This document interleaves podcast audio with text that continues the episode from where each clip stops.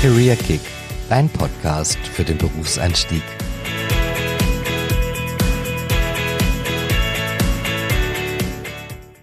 Heute sprechen wir über das Thema Schulabschluss, was nun? Aber Carsten, wie lange ist es denn bei dir her?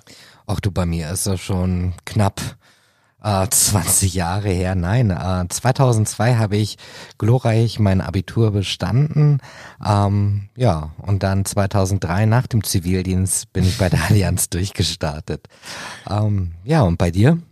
Ja, bei mir ist es noch nicht so lange her, ähm, 2012. Aber ja, heute haben wir die Berit und Elena dazu und jetzt hören wir uns mal die aktuelle Version an. Wie sie sich auf den Schulabschluss vorbereiten. Viel Spaß. Ja, und heute haben wir zu Gast äh, die Lena und die Berit aus Bremen zu dem spannenden Thema, wie bereite ich mich auf meinen Schulabschluss vor? Hallo, Berit, hallo Lena. Hallo. Hallo. Wollt ihr euch eingangs kurz unseren Hörern kurz vorstellen? Ja, können wir gerne machen. Ja. Fangen wir mit Berit an, oder? Achso, okay. ja. ja, also ich bin Berit, ähm, 20 Jahre jung, habe 2018 äh, meine Ausbildung bei der Allianz gestartet. Genau, und in meiner Freizeit ähm, mache ich gerne Leistungsschwimmen. Sehr schön. Sportlich. Gebe mir Mühe. Okay, und dann unsere zweite Bremerin, die Lena. Ja, hallo, ich bin Lena. Ich bin äh, kürzlich 21 Jahre alt geworden. Ich habe genau wie Berit 2018 meine Ausbildung bei der Allianz angefangen in Bremen und in meiner Freizeit treffe ich mich gerne mit Freunden, verbringe meine Zeit gerne draußen in der Natur bei gutem Wetter. und ja. Ja, super. Vielen Dank für die kurze Vorstellung. Ähm, wie schon zuvor erwähnt, haben wir heute das Thema, wie bereite ich mich am besten auf meinen Schulabschluss vor. Deshalb ähm, würde ich sagen, Kommen wir direkt zu dem Thema Vorbereitung. Wie sieht es da bei euch aus? Vielleicht, äh, Berit, magst du vielleicht anfangen, kurz was oder einfach was dazu zu sagen? Vorbereitung, hast du da Tipps oder wie gehst du da vor? Ähm, ja, also bei mir ist es immer so ein bisschen fächerabhängig. Ähm, je nachdem, welches Fach ich gerade, äh, für welches Fach ich lerne, mache ich mir entweder Karteikarten, Lernzettel, schaue mir auch gerne ähm, bei YouTube äh, Lernvideos an, mhm. einfach um auch mal video, äh, visuell etwas zu sehen ähm, Bücher zu lesen, gerade auch die ganzen Schulsachen, also nochmal durchzugehen, weil man lernt ja echt viel schon im Unterricht und einfach nochmal das durchzugehen, kurz und knapp alles zusammenzuschreiben ähm, und gewisse Sachen zu markieren, hilft schon echt immens dabei. Lena, bereitest du dich auch so vor wie Berit oder hast du mhm. da einen anderen Herangehensweg? Bei mir ist es tatsächlich ganz ähnlich. Was ich so als größten Tipp, glaube ich, geben kann, ist, dass es mir persönlich immer sehr gut geholfen hat, ähm, gut und aufmerksam im Unterricht zuzuhören. Mhm. Und wenn man was nicht ganz verstanden hat, dann auch Fragen zu stellen.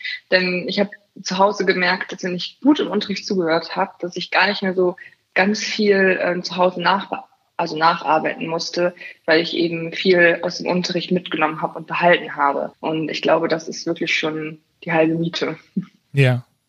Habt ihr dann auch irgendwie so immer feste Abläufe gehabt, gerade so zum Ende der Prüfungsphase, dass ihr dann immer zum festen Uhrzeiten angefangen habt zu lernen oder wie war es da? Also zum Lena, magst du vielleicht dazu auch noch was sagen? Mhm. Ähm, also so einen festen Zeitplan hatte ich tatsächlich nicht. Ich habe immer so ein bisschen geguckt, je nachdem, wie viele Klausuren gerade zum Ende der, ähm, ja, des Abiturs zur Prüfungsphase, welche Klausur wann anstand und wie viel Zeit ich für, für welches Fach brauche, Fächer, die mir irgendwie mehr gelegen haben, was ich so über die letzten Jahre beobachten konnte. Da habe ich dann vielleicht erstmal nicht so viel Zeit rein investiert und dann erstmal den Fokus auf Fächer gelegt, bei denen ich noch Schwierigkeiten hatte und das dann so ein bisschen spontan tatsächlich eingeplant. Also ich habe mir jetzt nicht so einen richtig festen Zeitplan gemacht. Mhm. Habt ihr so Tipps? Ungefähr kein fester Zeitplan, klar. Ähm, wie viel wie viel Zeit man früher anfangen sollte. Also ich kenne das noch aus meiner Schulzeit und aus meinem Studium, das sogenannte in Anführungszeichen Bulimie lernen, auf den letzten Drücker alles reinpressen, um die Klausur abzulegen und danach schnellstmöglich wieder Platz machen äh, für andere Themen. Habt ihr da für unsere Hörer einen Tipp, also wie viel Zeit man doch investieren sollte? Also bei mir ist es so, ich bin halt eher der Lerntyp. Ich fange lieber zu früh an zu lernen als zu spät. ich mag es immer nicht so gerne, wenn ich hinten dann in Zeitstress gerate, weil ich dann das Gefühl habe, ich vergesse eher Themen. Ähm, genau, und auch durch Sport musste ich halt ziemlich alles, also ziemlich viel durchtakten. Ähm, deswegen, ich fange lieber zu früh als zu spät an. Dann kann man sich im Nachhinein auch nicht mehr ärgern. Also hast du dann auch wirklich dein Leistungsschwimmen parallel weitergeführt? Ja, also ja. Ähm, ich finde es ganz, ganz wichtig, einfach beim Lernen ähm, aktiv noch Sport zu betreiben, einfach als Ausgleich, damit mhm. man auch einfach mal abschalten kann, ähm, der Kopf kann frei werden. Ich hatte auch tatsächlich das Gefühl, ich habe durch den Sport ähm, die Themen besser verarbeitet. Also das, was ich mhm. vor dem ähm, Trainieren gelernt habe, konnte ich am Ende des Tages mhm. und hatte es auch tatsächlich besser im Kopf äh, einfach behalten. Also es hilft echt viel. Ja. Nochmal zu meiner Schulzeit zurückgedacht. Ich habe dann irgendwie ganz viele Zettel geklebt, äh, bunt, äh, habe mir einen Zeitplan an den Kleiderschrank geheftet äh, mit Themen, die ich abgehakt habe. Äh, bringt sowas aus eurer Sicht etwas? Habt ihr das auch gemacht?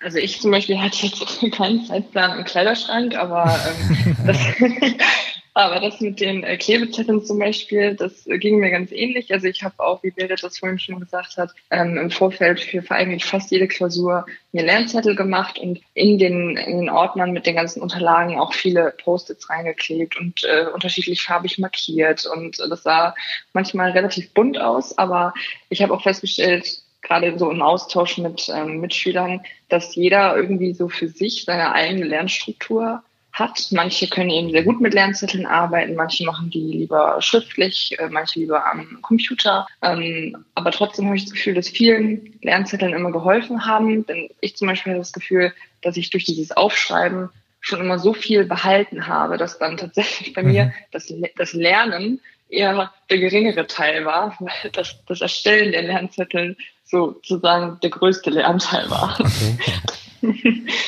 ja.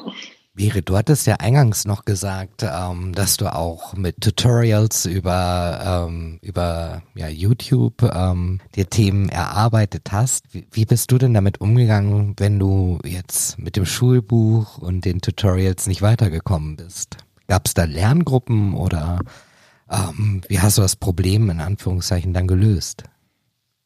Ähm, natürlich hat man immer irgendwelche Klassenkameraden, weil auf die man sich auch so ein bisschen verlassen kann. Ähm, man weiß, wer in der Klasse kann welches Thema ganz gut und wenn ich nicht weiterkomme, dann kann man ähm, die auch fragen und zur Not kann man immer auch den Lehrer fragen. Also die Lehrer weißen ja nicht, sind ja da, um uns zu helfen und ähm, die haben sich auch gefreut, wenn man da nochmal konkretere Fragen oder tiefer ins Thema äh, eingestiegen ist und die waren immer super hilfsbereit. Okay, habt ihr also so abschließend noch ein, zwei Tipps, die ihr unseren Hörern für die Vorbereitung auf den Schulabschluss mit auf den Weg geben möchtet? Auf jeden Fall. Also ähm, nicht zu verrückt, äh, sich nicht zu verrückt zu machen. Ähm, das Abitur ist nicht so schwer, wie man sich vorstellt. Ähm, ich glaube, das ist ganz, ganz wichtig, dass man das sich einfach im Kopf behält und ähm, ja, versuchen einfach ruhig zu bleiben. Okay. Und ja. Lena? Also ich sehe es genauso, man darf sich wirklich selber nicht zu viel Druck machen, da steht man sich nur mit selber im Weg. Also jeder ist ja auch unterschiedlich nervös, aber ich glaube tatsächlich, dass die Phase bis zu den finalen Prüfungen am Ende ähm, eine ganz gute Vorbereitung ist und man sollte einfach versuchen, das Beste daraus zu machen, sich regelmäßig Mühe zu geben und ähm, ja, vielleicht auch mal mit anderen Leuten darüber reden, sollte man zum Beispiel ähm, panische Angst haben vor Prüfungen. Es gibt ja viele mit Prüfungsangst, denn man ist da wirklich nicht mit alleine so. Es geht ja jedem so. Man ist ja mit vielen anderen noch zusammen in der Phase und nicht alleine und äh, zusammen schafft man das schon alles. Und ich kann euch äh, auch den, die Angst nehmen, liebe Hörer, weil Lernen geht auch in einer Ausbildung oder im dualen Studium weiter. Und das ist, glaube ich, ein bisschen einfacher als manche Schulthemen.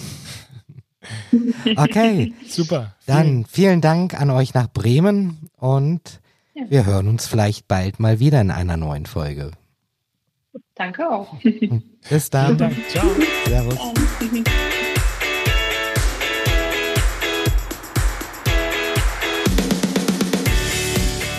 Habt ihr Fragen, Wünsche oder Anregungen, dann schreibt uns eine kurze E-Mail an careerkick.allianz.de. Und wenn es euch gefallen hat, dann lasst uns auf Spotify, Deezer, iTunes oder YouTube ein Abo da, um keine weitere Folge mehr zu verpassen. Und wenn du dich für eine Ausbildung oder duales Studium bei uns interessierst, findest du weitere Informationen auf careers.allianz.com.